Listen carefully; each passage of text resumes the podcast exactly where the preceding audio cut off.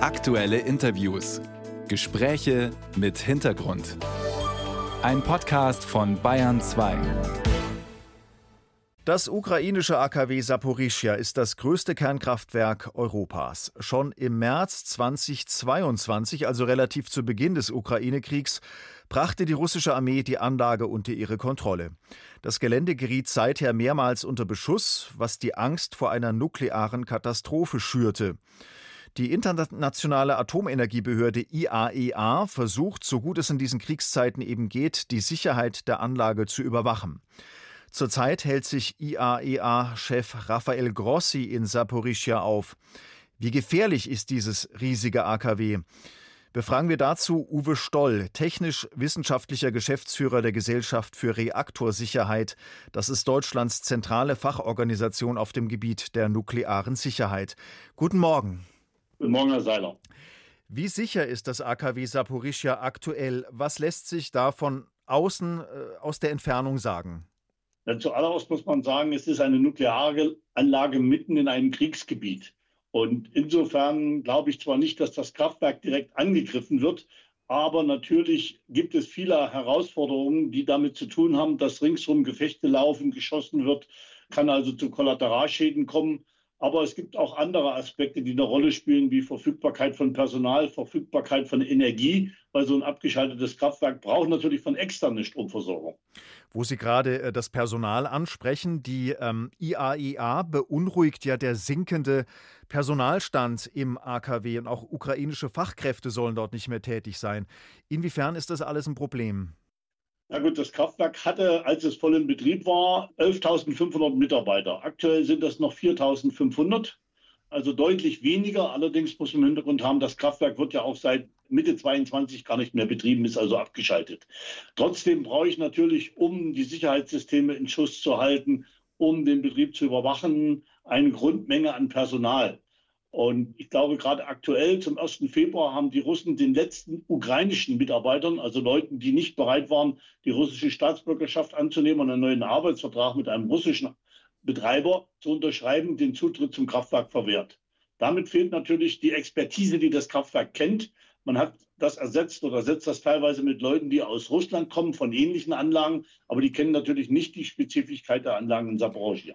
Äh, Herr Stoll, wie tiefgehend sind denn die Einblicke, die sich die IAEA e bei ihren äh, Besuchen in Saporischia verschaffen kann? Also zum einen hat die IAEA e seit anderthalb Jahren Leute vor Ort. Das heißt, inzwischen ist, glaube ich, das 16. Team da.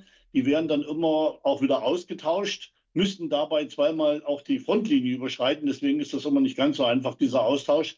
Und die haben schon einen gewissen Einblick, was dort passiert. Sie kriegen nicht immer Zugang zu allen Bereichen des Kraftwerks, aber die haben natürlich schon einen Blick vor Ort und dienen auch dazu, die Lage ein bisschen zu entspannen, weil sonst immer beide Seiten mit Fehlmeldungen da auch äh, sehr viel Angst schüren.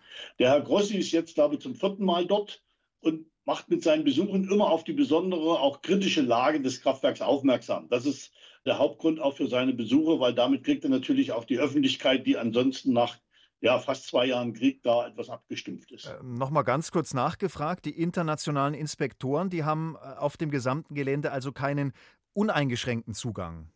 Also sie können sich nicht frei bewegen, sind natürlich in einer fremden Anlage und es gibt immer wieder auch Meldungen, dass man gerade irgendwo nicht hin darf. Also nicht in die Reaktorgebäude von dem Block 1. Später kann man dahin, darf in einem anderen Block nicht. Oder lange Zeit hat man diskutiert, sie dürfen nicht auf die Maschinenhausdächer, weil dort angeblich dort Geschütze installiert sind. Also es gibt immer wieder Meldungen, dass sie gerade irgendwo nicht hin dürfen. Herr Stoll, Sie haben gerade zu Beginn des Gesprächs äh, darauf hingewiesen, dass sich das Atomkraftwerk mitten in einem Kriegsgebiet befindet. Ähm, Gibt es da überhaupt ausreichende Erfahrungswerte mit Atomkraftwerken in Kriegsgebieten? Wie ist das? Ähm, also ich kann mich an einen Thema erinnern, das gab es mal, wenn Sie sich erinnern, als das Jugoslawien zerfallen ist. In Slowenien gibt es ein Kernkraftwerk Krischko und das war dann auch mal so kurzzeitig in, ich sag mal, im Kriegsgebiet. Aber das waren, ich glaube, ein, anderthalb Wochen. Dann hatte man sich dort, ich sag mal, halbwegs geeinigt. So wie wir das jetzt haben, da gibt es keine Erfahrung.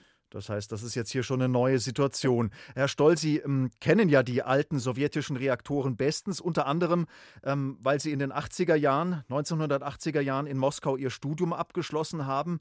Was könnte denn in Saporischia im schlimmsten Fall passieren? Ja, zuerst mal kann man natürlich ein bisschen Entwarnung geben. Die Reaktoren sind seit anderthalb Jahren abgeschaltet. Das heißt, die Leistung, die noch abzuführen ist, ist deutlich geringer als direkt nach einer Abschaltung. Wir haben also noch circa zwei MW, die abgeführt werden müssen pro. Und dafür brauche ich eine gewisse Menge Kühlwasser. Das Kühlwasser ist natürlich zum einen weggefallen, weil der Staudamm gesprengt worden ist. Allerdings, da ich so wenig brauche, kann man das mit den Becken, die dort sind, und den Brunnen ersetzen. Auf jeden Fall brauche ich aber Strom dafür, weil ich natürlich Pumpen antreiben muss. Und so ein abgeschaltetes Kernkraftwerk braucht so, je nachdem, welche Systeme laufen, zwischen 60 und 100 Megawatt. Und das ist die Situation, die mich beunruhigt, weil der Strom kommt aus der Ukraine.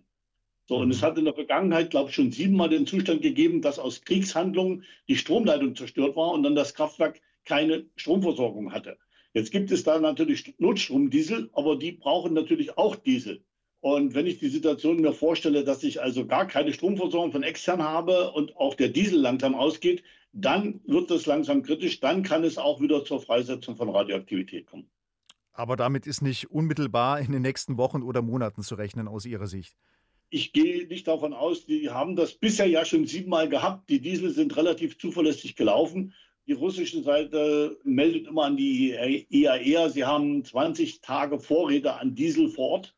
Das ist so im Moment äh, für mich trotzdem das Kritische, dieses, ich sag mal, Zustand. Ich bin im Kriegsgebiet und die Infrastruktur ist natürlich anfällig auf Kriegshandlungen. Ein Team der Internationalen Atomenergiebehörde ist zurzeit in Saporischia. Der AKW-Experte Uwe Stoll hat bei uns in Bayern 2 erklärt, wie gefährlich die Lage dort aktuell ist und was die Inspektoren bewegen können und was nicht. Vielen herzlichen Dank, Herr Stoll, und Ihnen einen schönen Tag. Ihnen auch, Herr Seiler, und auf Wiedersehen.